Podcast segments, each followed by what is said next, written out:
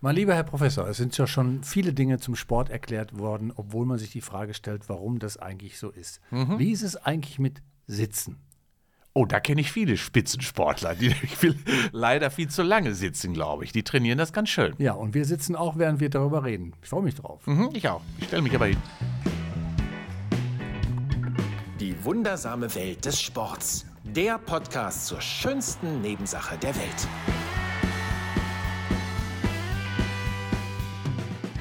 Hier sind wir wieder mit dem Podcast Die wundersame Welt des Sports und gerade hat der Herr Professor gerade behauptet, er würde stehen lieber, aber er sitzt jetzt mir gegenüber. Also das wollte ich Ihnen jetzt nochmal irgendwie spiegeln zu Hause, falls Sie denken, er wäre renitent geworden. Er hat sich auf meine Ebene begeben. Nein, ich, ich sitze auf einem Stitz.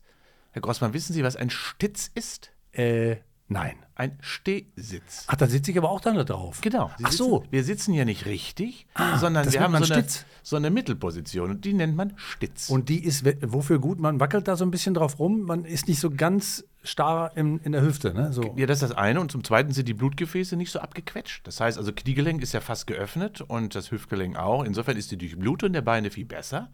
Und das heißt also, wir haben gerade diese Mittelposition Jetzt eigentlich. haben wir schon mal was gelernt und ich weiß äh, an diesem, in diesem Moment, äh, dass es anscheinend auch ein gutes Sitzen gibt.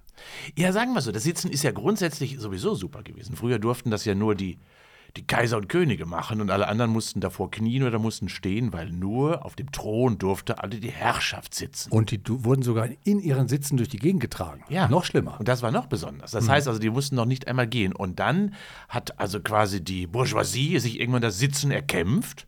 Und seitdem ist unsere Gesellschaft angekommen und es macht natürlich Sinn. Ist ein Kulturgut, weil wir bestimmte Tätigkeiten natürlich im Sitzen nur ausführen können. Schön schreiben, fein malen, fein zeichnen und so. Ja, das geht ja nicht anders. Ähm, und insofern, ja, brauchen wir diese Ruheposition des Sitzens schon. Das ist schon ganz gut. Hat das auch wieder was mit den Neandertalern zu tun, die ja irgendwie viel am Jagen waren und viel zu tun hatten, äh, das Essen zu besorgen für den heimischen Herd oder dieses heimische Feuer und dann mussten die sich auch mal ausruhen und dann haben die gesessen? Ist das auch wieder so ein genetisches Ding? Ja, die Muskulatur musste ja mal entlastet werden. Das machte man im Sitzen oder im Liegen. Ist ja so gerade die Beinmuskulatur. Die musste ja letztendlich auch wieder sich so ein bisschen regenerieren können. Und da braucht man eine Ruheposition für. Und das wissen wir ja alle. Ruhe tut gut, auch den Muskeln. Und deswegen sitzen oder liegen. Ich breche jetzt sofort meine Lanze, bevor wir noch intensiver auf das eingehen, was das Sitzen eigentlich mit uns macht. Ähm, der gemeine Löwe zum Beispiel, der liegt und sitzt ja auch den ganzen Tag, fast 23 Stunden. Aber eine Stunde, da bewegt er sich richtig. Das ist doch auch ein gutes Beispiel, oder nicht? Richtig, ähm, da, da muss man schon sagen, dass die natürlich auch in der kurzen Zeit wahnsinnig viel Energie verbrennen. Das heißt also, wenn der nicht erfolgreich ist, zum Beispiel bei der Jagd innerhalb der ersten zehn Minuten, dann ist der fertig. Äh, weil der so viel Energie aufwenden muss. Der hat nämlich nicht so viel, aber so viel Muskelarbeit, die er dann leisten muss auf der Jagd, im Kampf beispielsweise. Deswegen ruht er sich 23 Stunden aus, um in einer Stunde alles zu verfeuern, was er denn so hat. Und das ist bei uns leider anders. In der Stunde, wo wir nämlich verfeuern, sind wir nämlich nicht so richtig aktiv. Äh, Wenn wir überhaupt eine Stunde verfeuern, richtig. Aber, Äh, nur mal kurz vorweg, ka- kann man irgendwie das Sitzen kompensieren durch Sport? Ja, das ist aber eine Frage der Menge. Äh, Das heißt also, wenn man, wenn, Herr Grossmann, wenn Sie sich jetzt mal vornehmen, ich gehe, wie Sie das so tun, wahrscheinlich zweimal pro Woche irgendwas machen äh, am Abend Ich und, sag nix. und haben vorher relativ viel gesessen den ganzen Tag, dann geht das leider nicht. Okay. Denn, äh, also das heißt, Sitzen ist wirklich leider ein eigener Risikofaktor geworden. Das heißt also, durch abendliches Sporttreiben bekomme ich nicht das, was ich mir die anderen 166 Stunden in der Woche negativ eingekauft habe durch die Ruhephasen, einfach kompensiert. Da reichen zwei Stunden Sport überhaupt nicht mehr aus. Jetzt schon mal als Botschaft herausposaunt. Ich finde ich schon mal ganz spannend. Wir gehen gleich noch mal intensiver darauf ein. Ich habe noch im Ohr, dass äh, ja immer alle proklamiert haben, Sitzen sei das neue Rauchen. Da ist, der ist ja, der, der ist aber dran, ist ja, der beschreibt ja nur, Rauchen ist auch ein Risiko und das Sitzen ist genauso ein Risiko. Und äh, das bedeutet, dass wir dran arbeiten müssen. Und vielleicht sogar auch im Sitzen. ähm, äh, wir, kommen, kommen wir mal zu der Frage, warum überhaupt das dauerhafte Sitzen ähm, schädlich ist. Also es ist ähm, körperliche Inaktivität, so kann man es ja synonym beschreiben. Das heißt also körperliche Inaktivität, Bewegungsmangel resultiert ja daraus. Und haben wir früher, das ist ja in der Tat so gewesen, zum Beispiel, das ist noch gar nicht so lange her, äh, so vor 100, 120 Jahren, äh, viel körperliche Aktivität eben im Alltag gehabt. Kohle geschüppt, Holz gehackt, Gartenarbeit betrieben, die vielen Produktionsstätten, die waren sehr körperlich, beispielsweise in der Industrie und, und, und. Und dann kam Bill Gates irgendwann. Ähm, und nachdem wir acht bis neun Stunden früher im Alltag körperlich aktiv waren, das waren ungefähr die Zeiten, ist es bei Bill Gates auf 20 bis 25 Minuten runtergeschrumpft. Und das ist eben daraus im Resultat dann zusammengeführt, eben dass Inaktivitätszeiten und dann in Ruheposition im Sitzen ausgeführt eben das neue Rauchen sind. Der gesellschaftliche Wandel spielt natürlich eine Rolle und mhm. äh, die Erfindung neuer Dinge, wie zum Beispiel der Computer und die Medien, die damit zu tun haben und die uns dann auch wieder eher an den Schreibtisch zwingen und an Sitzen äh, bringen oder zum Sitzen bringen. Jetzt äh, würde mich ähm, noch weiter interessieren. Also was, wenn ich jetzt inaktiv bleibe und, mhm. und viel sitze am Tag, ähm, macht das irgendwie was mit, den, mit der Muskulatur? Äh, mhm. Ich sitze ja auch, ich, ich kann mir nicht vorstellen, dass einer wirklich äh, zehn Stunden am Tag nur sitzt. Man bewegt sich auch dabei. Das heißt, so richtig inaktiv ist man ja nicht. Ja, es kommt auf die Intensität natürlich der Muskelarbeit an. Aber vom Grundsatz her, fangen wir mal ganz klein an. Also es gibt Besser ist das bei mir. Ja, ganz einfach pädagogisch erstmal. Es sind die akuten Reaktionen. Äh, und diese akuten Reaktionen ist einfach, dass äh, Durchblutung etwas langsamer wird, äh, auch nicht so intensiv stattfindet, dass äh, die Flüssigkeiten im Körper nicht mehr so optimal verteilt werden. Merken wir zum Beispiel daran, dass äh, das Wasser so in die Beine versackt, wenn wir relativ inaktiv werden. Beine, Füße werden dicker. Äh, dass wir müde werden, weil der Sauerstoff nicht mehr so stark ins Gehirn transportiert wird. Das heißt also, ist, wenn man das mal so zusammenfasst, erst einmal akut, ja, ähm, wir sind nicht mehr so gut versorgt. Und das heißt, wir fallen so ein bisschen ins Koma. Das Einzige, was wir noch schaffen, ist, gib mal Kaffee, gib mal Gummibärchen, damit wir noch wach bleiben im Gehirn, aber alles andere ist weg. Und äh, daran sieht man schon, der Stoffwechsel ist eine der Schallzentralen für die Aktivierung und der versiegt so ein bisschen zu einem Rinnsal, wenn wir eben denn nichts tun. Zweitens kommen dann zu nachhaltigen Veränderungen. Und nachhaltige Veränderungen haben Sie richtigerweise gesagt, ja, Muskulatur verändert sich beispielsweise. Bekommt keinen Reiz, hm. schwindet, weil sie nicht genutzt wird. Gewebe verändert sich. Ähm, kennen viele Menschen auch, die sehr starr sitzen zum Beispiel am Computerarbeitsplatz. Da bilden sich manchmal plötzlich so Knötchen, so kleine Knötchen im Gewebe, weil die, der Körper darauf reagiert, nicht genutztes Gewebe oder schlecht durchblutetes, versorgtes Gewebe umzubauen und dann entstehen da bindegewebige Knötchen in der Muskulatur, die also nur dem geschuldet sind, okay, zu wenig Belastung, zu wenig Metabolismus, zu wenig Versorgung, heißt also, ich muss sparsames Gewebe einlagern und einbauen. Und schon habe ich den Salat, nämlich die, das Gewebe hat sich verändert. Ähm, ich habe ähm, langfristig weitere Herz-Kreislauf-Funktionen, die natürlich schwächeln. Ja, das, die Blutgefäße steifen mehr ein, das heißt, der Blutdruck steigt im Laufe des Lebens immer weiter an, genau aus diesem Phänomen. Das Übergewicht nimmt zu, also das heißt, der Metabolismus des Kalorienverbrenns ist nicht mehr optimal ähm, und damit auch viele Reparaturprozesse, Reinigungsprozesse, äh, Rekreationsprozesse sind bei weitem nicht mehr so optimal. Daran erkennt man und es gibt dann so ein bisschen nachhaltigere Aspekte und ganz zum Schluss ja, habe ich dann auch Erkrankungen, die durch das Sitzen, durch den Bewegungsmangel im weitesten Sinne dann dazu führen, der eine bekommt Diabetes Typ 2, der zweite bekommt eine Hypercholesterinstörung, eine Fettstoffwechselstörung, der dritte bekommt vielleicht sogar eine Störung im Gehirn, was Auf- und Umbauprozesse betrifft. Hui, das war schon mal ein Vortrag jetzt hier und äh, auch noch ein Ausrufezeichen hinter die Auswirkungen vom vielen Sitzen. Aber jetzt werfe ich Ihnen mal entgegen, was sollen die Leute denn machen? Die haben ja teilweise auch gar keine andere Chance, in ihren Arbeitsbereichen tatsächlich nichts anderes zu tun, als zu sitzen. Ja, also es kommt erstmal darauf an, wie gestaltet man seine Arbeit ja auch selber. Man hat ja Freiheiten äh, bei der Arbeit und äh, vom Grundsatz her, was sollen sie tun? Äh, stitzen zum Beispiel, wie wir es gerade tun. Ja, das, das ist ja schon mal nicht schlecht. Das heißt also immer mal den Wechsel von Stehen und Sitzen. Äh, das Stehen ist auch nicht die Lösung. Aber das, der Wechsel von Stehen äh, und Sitzen ist schon mal eine Lösung. Warum denn zum Beispiel nicht mal, äh, auch wenn man zu Hause im Homeoffice ist, vielleicht den, ähm, den Rechner ins Regal stellen? Und dann da, sich davor stellen. Geht ja. Man braucht dafür nicht einen höhenverstellbaren Tisch, sondern das kann man sich zu Hause schon mal ba bauen, indem man irgendeine Kommode freimacht, freischaufelt. Das ist das eine. Das zweite ist, ja, am besten stündlich, ich sage bewusst stündlich, die Inaktivitätszeiten unterbrechen. Und das bedeutet also aufstehen. Und äh, deswegen, man braucht nicht den Drucker direkt am Arbeitsplatz. Allein wenn man eine Tasse Kaffee sich holt, was man ja tut, Herr Grossmann, das weiß ich von Ihnen ja auch, dann mhm. geht man einfach ja. Umwege. Ja, dann geht man einfach Unwege oder schreibt in der Tat kein Mail ins Nachbarbüro, sondern geht hin. Man sucht sich also bewusst Bewegungspunkte.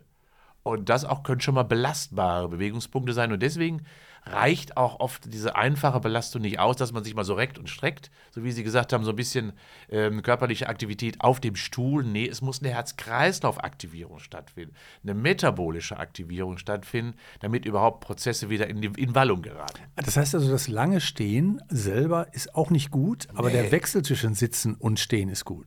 Ja, Muskelarbeit heißt ja Dynamik. Und Muskelarbeit heißt letztendlich, dass auch immer zum Beispiel in den Beinen die Muskelpumpe wirkt. Die Muskelpumpe gerade der Wade, dass, das, äh, dass die Blutzirkulation wieder aus den Be- Beinen total gut funktioniert.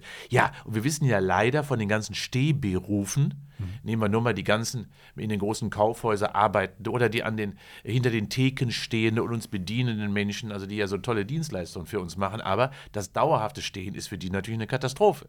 Und ähm, insofern, ja, da weiten sich die Blutgefäße, die Venen gehen kaputt, die Venen klappen, äh, sind so ein bisschen die Schreddern. Heißt also, nee, das ist auch nicht die Ansage. Der Wechsel ist immer das Beste. Jetzt haben Sie gerade Homeoffice angesprochen. Das ist ja nun auch ein wahnsinniges Dauerthema, nicht nur äh, aufgrund der Tatsache, dass die Menschen eh zu Hause bleiben und nicht mehr sich sozusagen wegbewegen von zu Hause und in, in, den, in die Arbeit kommen oder zu ihrer Arbeitsstätte kommen, sondern tatsächlich das, das Erledigen von Arbeit zu Hause, das ja nicht gerade Bewegung fördert, wahrscheinlich, nehme ich mal stark an. Es sei denn, man hat Kinder, die einen dauernd stören und man muss aufstehen und äh, Dienstleistungen erbringen. Ja. Das, was ja dann schon wieder ein Vorteil wäre. Ähm, wie sollte denn der gemeine Homeoffice-Platz aussehen, damit es da auch irgendwie besser wird? Man darf das nicht auf den Raum erstmal beschränken, Herr Grossmann. Warum geht der Homeoffice-Arbeitende nicht morgens zur Arbeit? Hm, er kann doch morgens mal kurz aus dem Hause gehen, drei Runden um den Block und kommt wieder nach, kommt wieder nach Hause zur Arbeit. Geht doch auch. Ach so, er tut so, als wenn er zur Arbeit geht, geht aber gar nicht. Ja, ist, doch, doch, doch, er kann doch morgens ins, ins Homeoffice In sein gehen. eigenes Homeoffice Ja, warum Ah, denn nicht? ja. Das ist doch relativ einfach. Begrüßt die Kollegen, Be- begrüßt die respektive Kollegen. seine Frau. Ge- Ja. Ja, aber wenn wenn man aber drüber nachdenkt, ist doch nicht schlimm. Genauso kann man den Feierabend beenden. Man macht, Und die Mittagspause vielleicht auch? man geht nach Hause. Ja, also raus aus dem Büro und wieder rein nach Hause.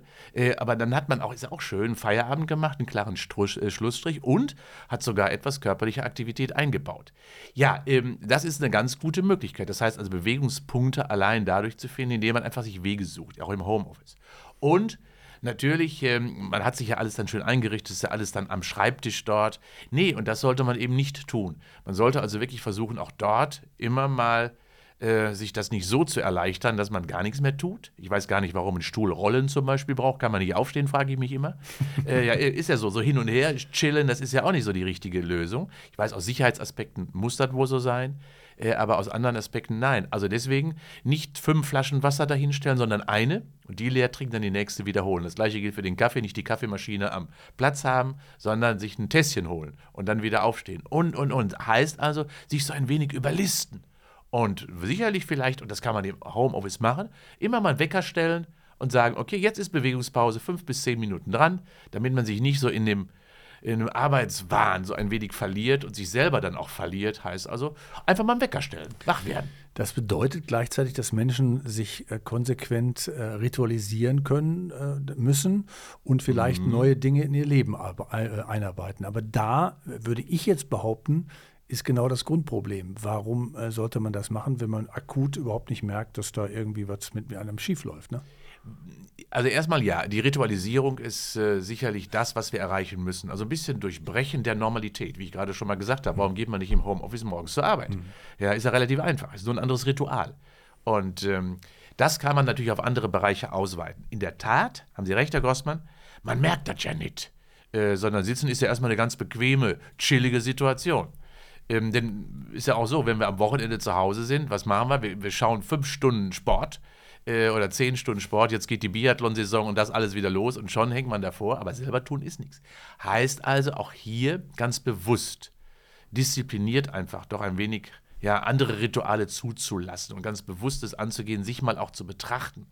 Denn das Wissen darüber, dass eben Sitzen nicht gut ist, ich glaube, das hat doch jeder. Äh, Das Wissen auch darum, dass man weiß, okay, es schadet mir, weil meine Strukturen werden nicht versorgt, der Knochensystem, Muskelsystem, Bändersystem, all das leidet ja. Und wenn man da so ein bisschen mal drauf achtet, dann findet man ganz schnell die Möglichkeit, das doch zu verändern, weil dann hat man es verstanden. Und das einfach zu integrieren, ja, man muss nur mal hingucken. Also ich finde das schon super, weil sie mir in dem Moment schon spiegeln, dass äh, die Tatsache, dass ich mir in der Halbzeit des Fußballspiels, was ich mir angucke, ähm, eine Flasche Bier hole, dafür muss ich aufstehen, ist ja schon ein Pluspunkt. Warum gucken Sie mich jetzt so an? ja, äh, weil, weil das Motiv, warum Sie aufstehen, mir nicht ganz gut gefällt. Sie wissen, was ich meine. Ja, äh, ich habe gedacht, Sie hätten die Kiste immer daneben stehen. Äh, mit, mit Nee, dem, so nein, schlimm bin nein, ich nein, nein, nicht. das, das weiß ich ja, Das weiß ich ja. Nee, aber vom Grundsatz her, ja, äh, das, das ist schon gut. Äh, mal so ein bisschen aufzustehen, aber Sie könnten ja auch dann zwischendurch mal ein paar Kniebeugen machen, ein bisschen, ich weiß, es, äh, jetzt schaut er mich an mit großen Augen, was will der jetzt von mir? Ja, äh, aber Sie wissen, was ich meine, ein bisschen Muskelarbeit in irgendeiner Form ist immer gut. Und ähm, um zum Beispiel äh, sich wirklich mal zu helfen, und ich kann Ihnen erstmal vielleicht am Anfang eine ganz bequeme Position nennen. Legen Sie doch auch schon mal im Homeoffice die Beine auf den Tisch. Warum? Äh, weil, wenn die Füße höher liegen als beispielsweise das, der Hüftbereich, der Beckenbereich, unterstützen Sie den Blutfluss wieder zurück in die Körpermitte hinein. Äh, so versackt das eben nicht so sehr. Das hat man sich natürlich im Büro, traut man sich das nicht, aber zu Hause kann man das ja ganz schön machen. Das heißt, lagern Sie die Füße höher als Beckenbereich, um dann so ein bisschen ja äh, das zu unterstützen, dass nicht alles versackt. Ich kenne einen Kollegen, der macht das auch im Büro und zwar schon seit ich ihn kenne, seit 30 Jahren. Ja. Nimmt er eine bequeme Position ein, wenn er mit Leuten redet und er redet viel mit Leuten. ähm, und ich habe immer gedacht, das wäre eine Bequemlichkeit, aber der ist ein Fuchs, ne? Der ist ein Fuchs. Ja. aber wenn er das dauerhaft macht, dann ist er natürlich auch, auch nicht optimal. Nein, aber vom Grundsatz her, ich glaube, wir legen den Finger hier ja auch bewusst in die Wunde. Ähm, wir müssen einfach wissen, dass Bewegung ein Lebenselixier, ein Lebensmittel ist. Und wenn ich diese Bewegung dem Körper enthalte, und das mache ich leider bei langen Sitzzeiten, äh, dann ist das einfach ein Problem. Ich habe hier mal ja Zahlen mitgebracht, wo man das so ein bisschen sieht. Also, äh, ich mache ja alle zwei Jahre eine große Studie, wie lange sitzt Deutschland eigentlich. Und es ist leider in den letzten Jahren immer schlimmer geworden. Aktuell sitzen wir im Durchschnitt 9,5 Stunden im Wow. Tag. Ganz schön lang. Wow. Und die Gruppe der 18- bis 29-Jährigen noch mehr. Die sitzen nämlich 10,5 Stunden pro Tag. Und die wären ja eigentlich noch fit, ne? Die wären eigentlich noch fit. Das heißt also, das sitzen wir hier gar nicht nötig, ich sag mal so. Ja? Aber natürlich ist deren Arbeits-Lern-Berufssituation äh, so, dass sie eben sehr stark durch Sitzen geprägt ist. Mache mir auch Sorgen um die ganzen Autofahrer, Fernfahrer, ähm, nehmen wir mal die Busfahrer, die gar keine andere Chance haben, sich äh, zu bewegen. Es hat ja mal eine ganz große Studie gegeben, so die Mutter unserer Studien übrigens, 1957, äh, eine Studie mit einem Doppeldeckerbus. Und äh, diese Doppeldeckerbus-Studie, die belegte, der besagt ja, äh, zwei Arbeitsplätze, damals in London wurde das gemacht, von Herrn Morris, Professor Morris.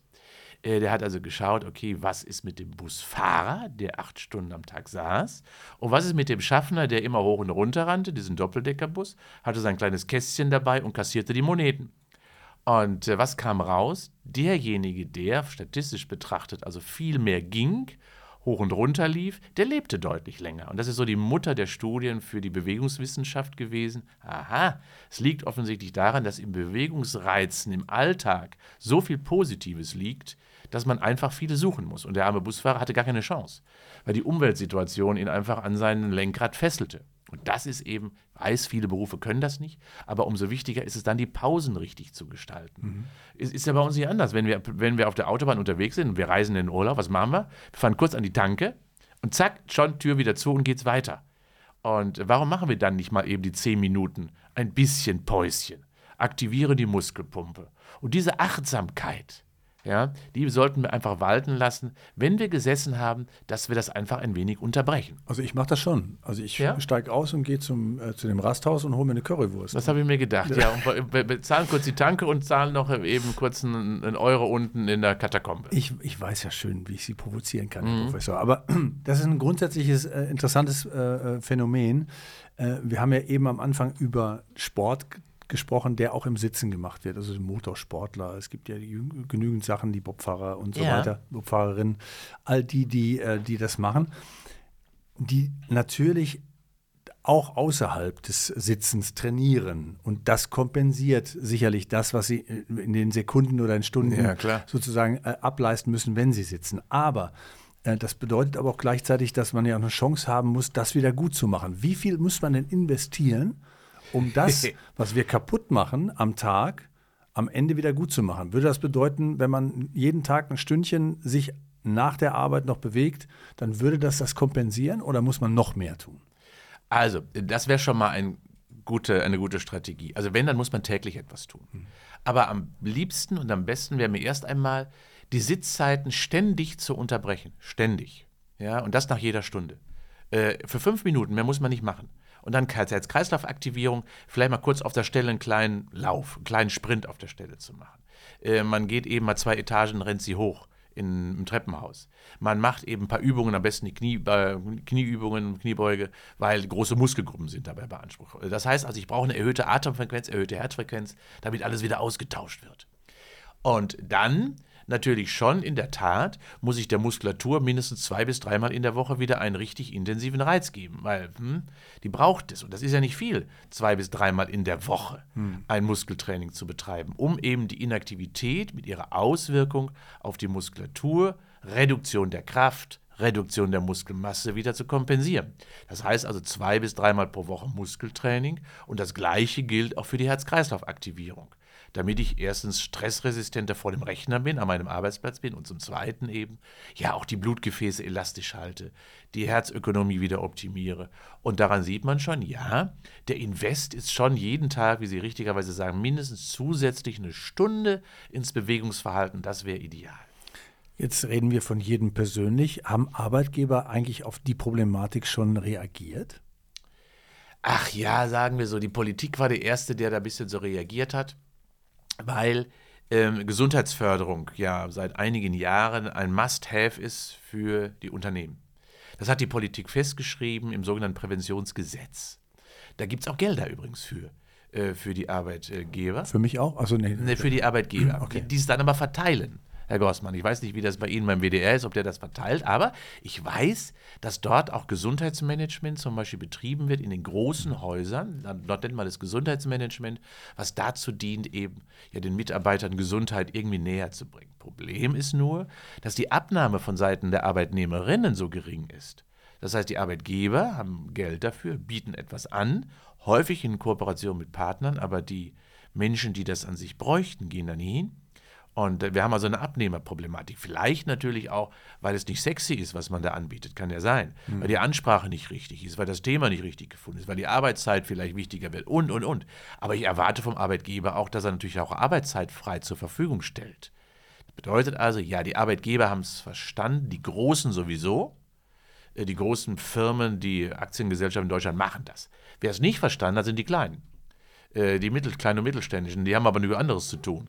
Erst einmal äh, als für die Gesundheit der Mitarbeitenden zu sorgen. Aber ja, sollte man tun. Und vor allen Dingen sollte man sich wirklich auch mal mit der Arbeitssituation, wir nennen das ja Gefährdungsbeurteilung, auseinandersetzen. Mhm. Das ist der akademische Begriff dafür. Also wie gefährdend ist der äh, Arbeitsplatz bezogen eben auf Themen Gesundheit? Und das ist jener Arbeitsplatz unterschiedlich. Also ich habe schon verstanden, äh, interessanterweise ist es so, dass die Menschen äh, quasi schon versuchen, äh, außerhalb ihres sitzenden Bereichs irgendwie Entlastung zu schaffen, aber denken, und das sind ja viele Prozesse, die wir auch schon öfter mal besprochen haben, ähm, die ja stattfinden jetzt gerade, dass man denkt, die Stunde Sport, die ich jetzt mache, das ist sozusagen die Stunde Sport und außerhalb dieser Stunde Sport muss ich dann wieder nichts machen, weil ich habe ja dann Sport gemacht. Ja, so, so, ist die Denke und die ist leider falsch. Ja, ähm, wir haben einerseits eben die, die, den Risikofaktor zu wenig Leistung erbringen in Form von intensiver körperlicher Aktivität. Das meint Herz-Kreislauf-Training, das meint Muskeltraining. Und der zweite, völlig unabhängig davon zu betrachtende Risikofaktor ist die lange Sitzzeit, also die lange körperliche Inaktivitätszeit, die zu zusätzlichen gesundheitlichen Problemen führt. Beide Probleme muss man separat voneinander angehen. Gut, also das ist schon mal eine schöne, schöne Botschaft, weil ja viele denken, guck mal, ich mache jetzt dreimal die Woche, gehe ich ja irgendwie eine halbe Stunde aufs Fahrradergometer und dann brauche ich ja nichts mehr machen, weil mhm. ich habe ja dann schon was gemacht. Ne? Ja, es ist eine schlechte Botschaft, ich weiß das, aber, aber letztendlich ist die Inaktivität ein echtes Problem, äh, weil sie eben eigenständige Veränderungen im Körper mhm. herbeiführt, insbesondere eben diese Stoffwechselveränderungen, die das nachhaltig haben. Die wirken sich einfach nachhaltig aus und die kriege ich nicht kompensiert. Ich habe ja schon mal vorhin gesagt, 168 Stunden hat die Woche und wenn ich da dreimal am Abend ein bisschen Sport treibe, dann habe ich eben eine 165 Stunden Stunden Inaktivitätszeit. Da kann man sich vorstellen, hm, ich schlafe ja auch noch, ich liege ja auch noch im Bett ein bisschen. Das ist ja auch so, Inaktivität. Hätte ich jetzt auch gesagt. Ja. Äh, also insofern summiert sich das schon ganz schön. Äh, wo wir so geringe körperliche Reize einfach haben. Äh, aber das Schöne ist ja irgendwann, ich hab, wenn ich nochmal meine Zahlen hineingehe, irgendwann merkt man das, dass das nicht gut ist, dass man das so tut. Und das, was mir gut gefällt, ist, dass je älter die Menschen werden, wenigstens so ab dem 50., 55. mehr, werden sie plötzlich bewusster, gehen sie viel bewusster damit um. Äh, also viel, viel weniger Sitzzeiten haben, die gehen viel mehr spazieren, äh, die nutzen eben auch viel mehr die Freiräume, äh, nutzen vielleicht auch mal anders die Mittagspause und verbringen sie eben nicht nur mit Kollegen beim Mittagessen, sondern nutzen auch dann mal die Freiräume, rausgehen zu können. Und das ist auch das, was ich mir wünschen würde, einfach mal darauf zu achten und beachten, was mache, wie mache ich das denn eigentlich? Und wenn wir, wenn wir doch im Urlaub zum Beispiel sind, gibt es ja auch die Möglichkeit, mal darauf zu achten, eben, dass ich mich da nicht direkt auf die Liege haue äh, und dann wieder eine halbe Stunde oder eine Stunde, einen ganzen Tag vielleicht wieder dann nur liege und das Gleiche mache, wie ich es sonst auch mache. Äh, das ist für den Körper, wenn ich danach letztendlich wieder zurückkomme, echt ein totaler stressiger Urlaub gewesen, körperlicherseits wenigstens, obgleich es mental vielleicht eine kurzfristige Entspannung war. Gibt es eigentlich Unterschiede zwischen Männern und Frauen? Ja, Männer sitzen länger. Ja. ja. Ja, das muss man ganz klar sagen. Also Männer sitzen eindeutig länger, ähm, was äh, pff, vielleicht äh, ihrer äh, dem Versuch eben zu entgehen, etwas tun zu müssen. Bei Frau, ja, ist ja so, äh, geschuldet ist. Die Frauen sitzen äh, deutlich weniger, also nicht deutlich weniger, aber ich schaue mal gerade nochmal in, mein, in, meine, in meine Kladde hinein, aber das sind ungefähr ja, so 30 bis 40 Minuten Unterschied. Aber das ist schon ganz schön viel, natürlich im Durchschnitt jeden Tag. Und ähm, insofern ja, äh, die, die, Männer arbeiten am Schreibtisch fast eine Stunde immer länger, so wird es gesagt, pro Tag äh, im Sitzen. Also ja, es sind anderthalb Stunden, die die Männer fast länger sitzen als Frauen im Tag. Also Bewegungsräume schaffen ja. äh, außerhalb des Sitzens und da auch konsequent dranbleiben, äh, jede Stunde ein paar Mal. Äh, das ist äh, schon durchaus interessant als Botschaft äh, und sollte verinnerlicht werden. Wenn wir jetzt hier zusammen ähm, sitzen, dann bedeutet das, dass. Äh, stitzen, ja, Herr Grossmann. Stitzen. Ah, ja, wir stitzen, ja. Wir, wir stitzen, ja. Wir stitzen. Das heißt jetzt aber, also ich müsste jetzt gar nicht aufstehen. Ich könnte jetzt ja stitzen bleiben. ja, sagen wir so, das ist die einfachere Form des Sitzens, ist aber auch natürlich noch ein bisschen körperliche Inaktivität. Aber Sie haben das ja vorhin auch schon mal beschrieben. Sie merken ja, dass Sie mit dem Rumpf sehr viel machen müssen, weil es ist ja, ist ja eine instabile Fläche. Und dadurch, dass die Rumpf, der Rumpf arbeiten muss, haben wir sowieso schon etwas deutlich erhöhtere muskuläre Aktivität. Und da eben die Gelenke geöffnet sind, heißt das gleichzeitig natürlich auch, der Blutfluss ist besser. Also ein Stitz kaufen wäre schon mal eine Lösung. Ja, den kann man sich auch bauen, indem man einfach äh, sich vielleicht etwas unterlegt unter Sitzmöbel. Kann, man kann das ja verändern. Also man muss einfach höher sitzen. Ja? Und den Stuhl einfach auch so hochschrauben, wie es geht. Ich weiß, wenn man am Computerarbeitsplatz sitzt, hm, dann wird immer gesagt, nee, du musst genau mit Augenhöhe und Ellbogengelenk 90 Grad und so weiter und so fort. Ja, das muss auch nicht immer sein, aber es hilft dem Körper zwischendurch, muskulär aktiv zu werden. Gut, aber wer zu Weihnachten noch ein Geschenk sucht, also ich müsste jetzt hier aufstehen, um mir einen Stitz zu kaufen, mhm, hätte ja schon wieder eine positive Funktion. Mhm. Ne? Ja, aber so haben wir gelernt, auch Sie sind jetzt das erste Mal auf so einem Teil, hier, auf so einem Stitz. Ja, das ist schön doch, oder? Nein, ich sitze nicht zum ersten Mal drauf, aber ich merke zum ersten Mal, dass es mir gut tun soll. ah, Achtsamkeit, Herr Grossmann nennt man das. Herr Professor, danke dafür und äh, ähm, bleiben Sie noch sitzen. Sie auch.